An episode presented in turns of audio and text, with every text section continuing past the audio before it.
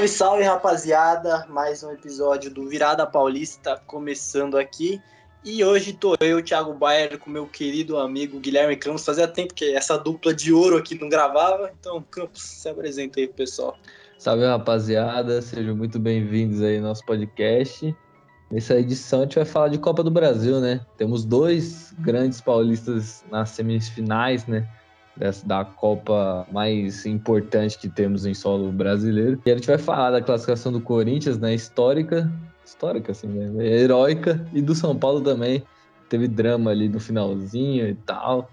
Mas temos dois paulistas na semifinal e tem muita coisa para falar. É, e tem chance de ter uma final entre dois paulistas. A gente, mano, se isso rolar, velho, um ano de virada ainda, a gente pegar uma final de Copa do Brasil entre dois paulistas é histórico. Isso aí é. é porra. Aí, aí o Santista que tá fora do, de tudo, né? Ia ficar, que nem, ia ficar que nem aquele meme. Acaba, pelo amor de Deus.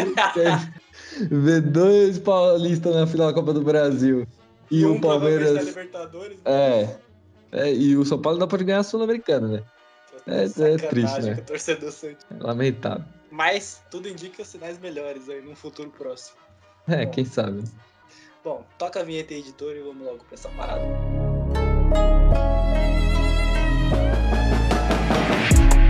Bom, vamos começar falando do, de uma coisa histórica, uma coisa completamente improvável de se acontecer e aconteceu, né? Porque pela sequência de jogos que o Corinthians vinha fazendo ali, era tudo para ser um desastre na Neoquímica Arena, né? Até quem sabe uma derrota pro Atlético Goianiense, depois daquela derrota pro, no derby ali, onde começou a pegar fogo em tudo, VP sendo questionado, jogadores sendo acusados de fazer panelinha. Foi só. Aquele, aquele jogo contra o Palmeiras ali foi uma bizarrice, né? Diga-se o lance do Fagner aí, que o Fagner, querendo acabar com a carreira do Rony, né? Já é a segunda vez que o cara faz o Rony se ferrar. Pintou não, notificação, não, né? Pintou notificação. Pintou notificação. Mas é isso aí. E eu queria que você falasse aí, Campos, que se você tava esperando isso acontecer depois do que vinha acontecendo com o Corinthians, você, sei lá, imaginou que mesmo assim o Corinthians ia vir forte e tal, ou se você tava esperando uma eliminação típica do Corinthians, né? O Corinthians adora passar esses papelões aí em, em competições de mata-mata. Assim, é, se a gente for pegar o retrato de tudo que aconteceu, eu esperava que seria um jogo difícil para o Corinthians e eu realmente achava difícil o Corinthians virar. Mas depois a gente vendo aquele jogo do contra o próprio Flamengo, né, na Libertadores, o Corinthians faz um bom jogo, coisa que não conseguia, é, não estava conseguindo fazer, né? Porque a gente viu atuações muito ruins do Corinthians sem criatividade. E aquela contra o Flamengo foi uma atuação ok. Não fez o que precisava, né? Não fez o 3 a 0 para classificar, mas foi uma atuação ok. E no clássico contra o Palmeiras, apesar da derrota, o Corinthians jogou melhor que o Palmeiras. O Corinthians tomou as ações e a gente viu uma, uma mudança de postura depois da, da saída do William, principalmente, né? O Roger Guedes é, assumiu ali a camisa 10 e eu acho que o Corinthians fez muito bem. O London Boy, né? É, o London Boy. Ele tá lá em Londres tranquilo, né? Recebeu seus milhões aí do Corinthians e agora a camisa 10 é do Roger Guedes e eu acho que é muito merecido. Acho que o Corinthians fez muito bem em assumir, assumir que o seu craque é o Roger Guedes. E o VP entendeu isso também, que dá para jogar Yuri e Roger Guedes juntos sim.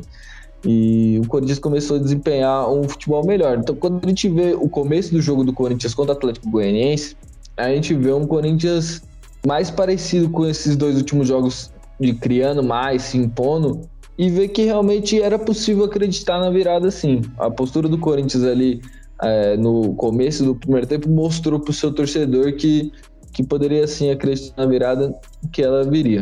É, realmente o Corinthians vem mudando a sua postura né, nos últimos jogos, apesar, assim, eu até entendo, o Corinthians fez bons jogos, jogos ali contra o Flamengo e contra o Palmeiras, nada de grandioso, mas você via que tinha uma melhora, né? Mas eu acho que o que tava pegando mesmo era a questão do extracampo, esse lance de. Começou a sair muita notícia que os jogadores não estavam se dando bem com, com o Vitor Pereira, que o Fagner não estava se dando bem com o Vitor Pereira. E aí teve até aquela reunião com a Gaviões, né? Que sempre acontece, típica reunião quando tá dando tudo errado. Né? A Gaviões faz uma reunião ali com a galera, fizeram reunião com o VP e tal. Mas no fim, acho que eles acabaram pegando tudo isso e aí usando como combustível para se motivar. O Roger Guedes, que nem você disse, finalmente recebendo aí o, o, o crédito que ele merece, né? Pô, o cara é, é impressionante. Acho que a torcida do Corinthians tem suas críticas pontuais ali com o Guedes, que é um cara que não vai correr todo jogo, que às vezes naquele jogo pequeno é o cara que vai falar, ah, beleza, vai tentar o gol, mas, pô, você sabe que ele não vai correr os 90 minutos. Mas é o cara que, pô, quando o Corinthians precisa, tá num jogo difícil, um jogo grande, ele busca jogada, ele não tem medo de tentar jogada individual, individual chuta no gol, reclama quando não recebe a bola, reclama se é substituído. É um cara que, pô, ele tá, tá pedindo passagem, né? E e o William atrapalhava ele, né, pelo visto. Atrapalhava, atrapalhava, pelo visto atrapalhava, né, porque aquela posição ali era cativa do, do William, apesar de eu achar que o Roger Guedes não ponta, ponta, mas ainda assim, ele, quando ele começa o jogo, ele começa ocupando aquele setor do campo, né, e com o William ali não, não deixaria ele, ele fazer isso. E eu acho que a dupla com o Yuri Alberto deu super certo, tem tudo para melhorar e conforme os dois forem pegando entrosamento. Assim, eu acho que não é, eu acho que o VP não se não tá 100% crente que essa é a melhor solução, mas eu acho que ele, ele percebeu que essa é, é o que ele tem para fazer agora, tá ligado? Ele não tem outra, outra solução a não ser colocar o Guedes e o Yuri em campo, que são os dois caras que, pô, você sabe que podem fazer alguma coisa diferente, tirando o jogador que para mim é o fundamental pro Corinthians estar tá melhorando seu desempenho que voltou espetacularmente da sua lesão, que é o Renato Augusto, né? A qualidade que o cara dá pro meio Você quer o Rony, é- pô. Não, esse daí é, é fora de série. Essa, porque eu acho que, pô, ele tem a passada, tá? Ele tem o, ele tem o molho. Mas eu acho que ele precisa dar uma temperada ainda, entrosar um pouco mais, mas eu acho que ele é um cara que tem realmente futuro. Eu acho que pô, foi uma aposta muito boa do Corinthians, eu vejo bastante talento nele. Eu acho que se bem trabalhado, eu acho que, pô, ele pode ser talvez um dos principais jogadores assim nessa posição no Campeonato Brasileiro, mas óbvio, é muito, tá muito cedo para falar isso ainda, a gente tem pouca amostragem dele, vamos esperar para ver. Mas, é, então, o que eu tava falando do Renato, pô, o cara já chegou, é, se, naquele primeiro jogo lá que ele volta contra o, o Me fugiu de volta. O Havaí, pô, ele já tinha ido bem, e, mas nesse jogo contra o Atlético Goianiense, três assistências. Pô, o cara simplesmente conseguiu fazer tudo o que ele queria e é muito bom ver o Renato Augusto jogando bola, porque eu acho que ele é um dos caras mais geniais que tem aqui no, no futebol brasileiro. É óbvio que o físico dele já não acompanha mais tanto a cabeça, mas é um cara que você vê que é diferente, pô, ele faz diferença. É, ele e o Yuri se deram muito bem. Aquela assistência de cabeça que ele deu pro Yuri ali foi brincadeira, o jeito como ele faz com tranquilidade o passe para trás ali de cabeça e deixa o Yuri na cara do gol. Eu acho que tem tudo para dar certo. Agora o Yuri abriu a porteira aí também. Vamos ver se ele continua fazendo gol, né? Que eu acho que se ele continuar fazendo gol, é tudo que o Corinthians precisa, principalmente para essas próximas fases aí. Sim, o que tava faltando pro Yuri também era a bola chegar, né? A bola mal chegava nele. Sim, sim. Ele não tinha dado um chute no gol ainda, também por falta de condição, né? Brigava, ficava brigando sempre pro zagueiro lá, dando cabeçada. É, tava mais, cabeça, né? tava mais correndo e dando carrinho e se entregando nesse sentido do que qualquer outra coisa, né? É, então, isso é uma postura que ele te espera de um volante, né? Não do, Exato. atacante. Mas é que a bola não chegava nele. Com o Renato, essa bola passa a chegar. E com o próprio Guedes ali também, apesar de ele ser um pouco fominha, às vezes, mas ele viu o belo passo que ele deu pro Yuri fazer. Foi o primeiro gol, né? O gol que ele dá assistência eu do vou. Eu vou fazer um comentário que tem um, um, amigo meu que tava assim. Eu vou falar que é uma pessoa aí. O nome dele é Iago. Como está o nome dele? Tava assistindo o jogo aqui comigo. Não sei se você pegou essa referência. Se não pegou, também foda-se. Tava assistindo aqui comigo o jogo. Na hora que o Roger Guedes domina aquela bola e puxa pro meio, ele xingou o Roger Guedes. Só que o Roger Guedes deu o passe depois. Ele falou: ah, beleza, aí saiu o gol. Mas. Acho que eu sei que é. Mas acontece. Mas acontece. É, e é. acabou saindo assistência. Nosso amigo Iago, ele tem algum probleminha com o Roger Guedes. Não só com o Roger Guedes, com alguns outros jogadores do time do Corinthians. É, alguns. É, Iago é embaçado. É gênio. É, mas enfim, eu acho que é, essa camisa 10 caiu bem no Guedes também. Eu te falar que o bagulho combinou ali com o Calvão da Fiel, mano. O bagulho ficou, ficou da hora. Eu acho que ele vestiu é. bem essa camisa. Você vê que ele já tá puxando mais responsabilidade. E a 9 também pro Yuri, né? Porque a 7 do Corinthians tá amaldiçoada. Tá amaldiçoada. Tá, tá, tá complicada essa situação, velho. Desde que o Jô saiu lá em 2017, eu esqueço. É, eu ia falar que o último era o Elias, né? Mas o Jô também o foi Jô, bem é. com a 7, né? Exato. É, depois foram os últimos, depois, né? Simplesmente lamentável o que aconteceu com a camisa 7 do Corinthians. Não, complicadíssimo, né? É, agora saiu já, né? Que, é, a gente já sabia que ia ser o Fluminense depois do jogo contra o Fortaleza, mas saiu já ao mando de campo. O Corinthians joga no Maracanã nessa quarta e no dia 15 enfrenta o Fluminense é, lá na Neoquímica Arena, né? Decide em casa. O VP vai ter acho que uma ou duas semanas livres aí no meio disso para poder trabalhar o time, que vai ser importante, já que ele reclama tanto que não tem tempo, né? Pelo menos uma semaninha livre ali eu acho que ele vai ter, então já vai ter que melhorar alguma coisa no quesito de de jogo mesmo, enfim. Mas eu acho que é um jogo bem equilibrado. O Fluminense é um time que vem jogando bem, mas eu acho que também não é, não é um fim do mundo. O Corinthians tem chance de ganhar com o Fluminense. Não sei o que, você acha, Campito. Ah, o Fluminense tá oscilando um pouco nas últimas rodadas, né? Apesar de ter metido um, um 5 a 2 agora, pouco. A gente tá gravando sábado, no, no Curitiba, né? Que eu lamentei muito porque eu escalei no Cartola. Eu caí no erro de querer jogar Cartola de novo, né? Uma liga lá do trabalho. E eu escalei o Cano e coloquei ele como capitão. E aí que você pensa, o Fluminense faz cinco gols, o artilheiro do Fluminense, o artilheiro do Brasileirão, o artilheiro do, do Brasil. Na temporada ele deve ter feito no mínimo uns quatro, pô. Ele não fez nenhum. Ele fez nenhum gol, pô. Aí é lamentável, mas tirando esse, essa tristeza da minha vida, é... vamos voltar a falar do Fluminense, né?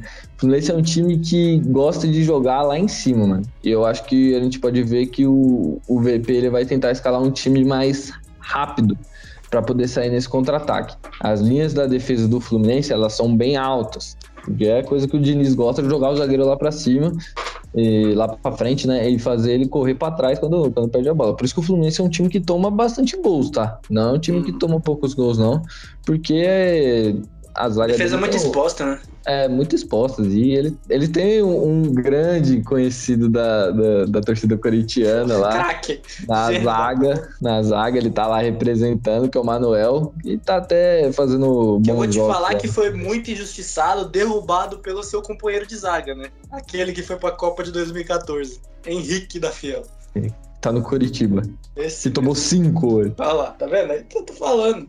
É, é, é difícil. É a dupla de zaga que não foi muito, muito boa pro torcedor corintiano, né? Mas, assim, acredito que a gente vai ver um time do, do Corinthians mais rápido. Provavelmente eu não, eu não me assustaria se ele colocar Mosquito e Adson para jogar junto. Não sei se começa o jogo, mas no, no, segundo tempo e tal. Vou te falar que pode ter até uma surpresa, tá? Que é um cara que, que vai ser relacionado pro jogo de amanhã, inclusive. Pelé Natel, velho. Ele tá de volta. Ah, não. Se, aí é. Não, se o Leonatel entrar no jogo de semifinal da Copa do Brasil. eu sou maluco. Não, você é louco, pelo amor de Deus, mano. Não, não tem não, condição. Eu acho que é, é, quase impossível isso acontecer. Só não, que tá relacionado. Não dá, mano. Não dá. Tem cada coisa que, que vem na minha cabeça quando eu vejo uma coisa dessa. Só falta trazer o Cafu de volta do Cuiabá. traz o Mancini e faz pronto. É o time de 2020 tá. de novo. Já tá todo mundo lá. Mosquito, Ramiro, Vital. Latel. Aí vai, vai top pra pegar o tá, Fluminense. Aí... Não, mas eu acho que vai ser um time mais rápido. Acho que um time com uma marcação ali mais forte vai esperar. Eu acho, na minha concepção, que o VP vai dar uma esperada, pelo menos no Maracanã. Vai esperar um pouco o Fluminense tentar surpreender no contra-ataque. Se fazer uma defesa sólida, o Corinthians tem potencial para isso, ainda mais Talvez colocando o Cantígio para postar numa bola longa, né? Sei lá. Sim, é, numa bola longa, para os pontas correrem, né? E pegar aí numa jogada de contra-ataque, eu acho que, que vai, vai ser essa dinâmica do jogo. O Corinthians vai esperar um pouco mais e o Fluminense vai vir para cima. Se pintar um gol, vencer por 1 a 0 ali, tá ótimo ir jogar na, na Neoquímica 1 a 0 de vantagem. E também creio eu que se for com 1 a 0 de desvantagem, o jogo ainda está completamente aberto, porque o Corinthians se mostrou praticamente imbatível, né? Na, ali na, na Neoquímica Arena nessa Copa do Brasil. Foram três jogos, se eu não me engano, contra a Portuguesa foi 2 a 0 não foi, Thiago? Isso. 2 a 0 então são 10 gols em 3 jogos. Que é bizarro pra esse time. Santos.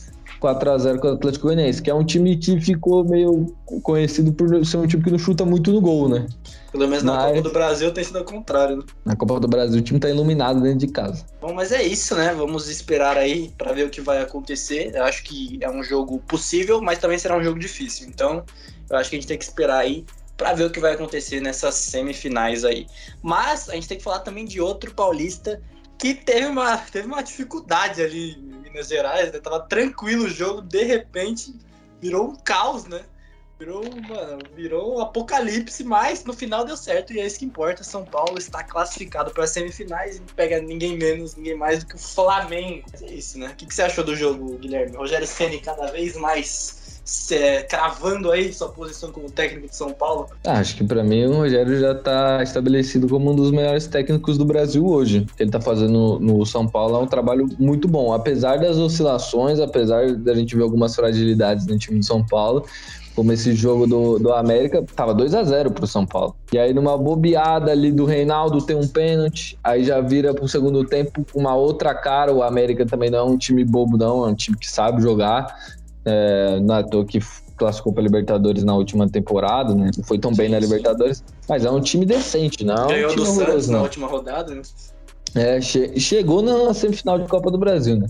É. Eliminando, dando um, um, pau no Botafogo, batendo no Rio e batendo lá em Minas. É. Então, não é que o Botafogo seja parâmetro para alguma coisa, né?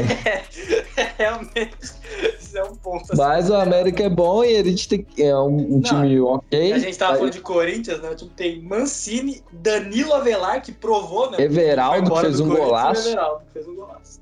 Fez um golaço o Everaldo, né? E a gente tem que lembrar que no primeiro jogo, o nosso querido Iago Maidana bateu um pênalti escroto. Bateu um pênalti escroto e botou ali em xeque. Em xeque não, né? Botou em risco a classificação do América Mineiro para uma semifinal, né? Não, ele decidiu a classificação pro São Paulo ali, né? Também. É, é, ele ajudou bastante o São Paulo, porque aí quando o São Paulo mete 2 a 0 no, no Independência, fica muito difícil, né? A gente tem que falar do Luciano, Nossa, que, que ele tá iluminado, ele é, ele é o vice-artilheiro da Copa do Brasil com quatro gols, tá atrás do Cano, que tem cinco. É um cara que tá fazendo uma ótima temporada e ainda você pensar que no ataque do São Paulo ainda tem o Caleri, você tem um, um, cara como o Igor Vinícius que achou ali nessa posição de ala, né? O Rogério conseguiu encaixar ele, ele tá fazendo ótimos jogos, ele que faz a jogada do primeiro gol, que foi um golaço do Luciano, que aí tem participação do Igor Gomes, tem um, um passe também, acho que de calcanhar do, do Nestor.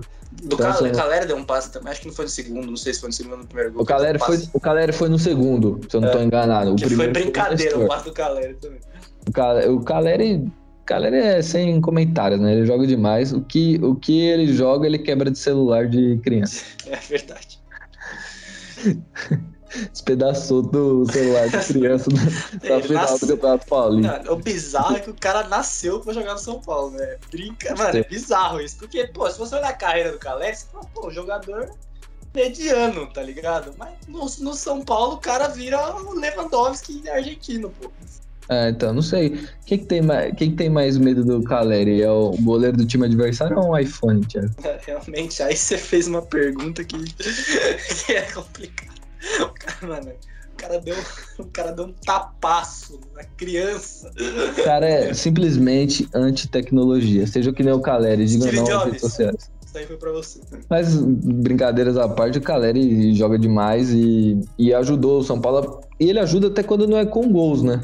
Você vê como, é, como ele é importante para esse time do São Paulo. E o São Paulo, para mim, tem que melhorar um pouco essa parte da concentração. Porque se você tomar um bo... Se você tomar, se você der uma bobeada contra a equipe do Flamengo, como deu contra o América Mineiro, é checkmate. Porque o Flamengo. O Flamengo é impressionante o que esse time. É o que esse time tá jogando na mão do Dorivan Gal. Dorivan Gal. E você fala que os caras têm um time excepcional. Simplesmente Cebolinha e Vidal no banco. No Marinho banco. no banco. No banco. O moleque também, pô, o Lázaro também no banco, joga demais. Vai ter esse confronto, né? E Lázaro versus Rogério Senna, né? Porque eles têm a treta, porque quando o, Flam o Rogério tava no Flamengo, né? Ele falou que o Lázaro não tava pronto ainda. O Lázaro cada vez mais. Várias críticas ao Lázaro, e o Lázaro com certeza vai conseguir nos olhos aí para pegar o Rogério nesse, nessa semifinal de Copa do Brasil. O primeiro jogo é aqui no Morumbi, você acha que ficou melhor pro Thiago, pro Thiago? Você acha que ficou melhor pro São Paulo, Thiago, o primeiro jogo aqui no Morumbi? Ah, eu não sei, velho. Difícil. Sabe por quê? Eu vou te falar um, um negócio. Se o São Paulo fizer 2 a 0 no Morumbi, ainda é perigoso pro segundo jogo o Flamengo, o Flamengo lá atrás de 2 a 0 no placar. Porque, mano, o Flamengo no Maracanã é uma parada que eu vou te falar, velho. É um É difícil. complicadíssimo, mano. Mas Os você não acha também, também que é fala, difícil? Você não acha também que é difícil, Thiago, se você fosse com 2 a 0 contra pra jogar no, no Morumbi contra esse time do Flamengo? Com certeza. Eu até vejo como, como um lado bom o São Paulo Tem, jogar tem. primeiro em casa, porque se ele sai com uma vantagem, pelo menos ele A vai pressão jogar no tá- Maracanã. Ele vai jogar no Maracanã com uma vantagem. É, Agora, é, se tem ele vem pra jogar em casa com 2 a 0 contra, ia ser muito difícil. Agora, se ele vier pra jogar no Maracanã com um resultado adverso, aí esquece. Aí, torcedor São Paulo, eu tenho que ser sincero com você. Aí você esquece.